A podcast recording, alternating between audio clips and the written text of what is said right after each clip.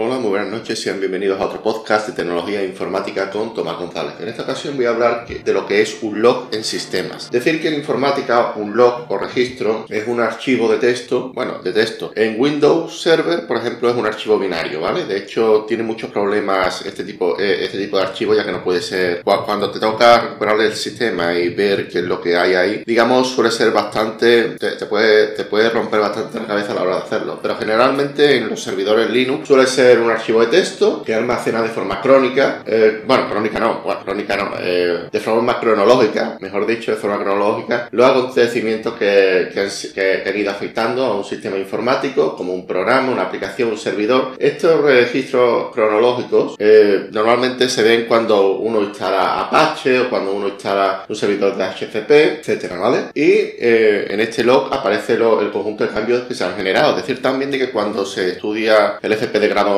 de grado superior, de DAO o DAM, se, suele pedir a los alumnos que tengan, que los errores se guarden algún fichero de texto dentro de, la aplicación, sobre todo en los proyectos de, finales de, de, FP, ¿vale? No solo también en los, los, los proyectos finales de FP, sino también en las tareas se suelen pedir, ¿vale? En las tareas finales. Los logs se utilizan para una gran variedad de propósitos, tal como la monitorización. Los, los logs pueden utilizarse para monitorear el estado de un sistema informático, detectar problemas o, o anomalías. Aparte de, monitorización también auditoría y diagnóstico, decir, auditoría, los logs pueden utilizarse para realizar auditoría de seguridad y garantizar la integridad de los datos y diagnóstico, los logs pueden utilizarse para diagnosticar problemas en un sistema informático. Existen diferentes tipos de logs, están los logs del sistema, que son los, que tiene el sistema operativo, generalmente aparecen los errores del sistema, el apagado, el inicio del sistema, etcétera.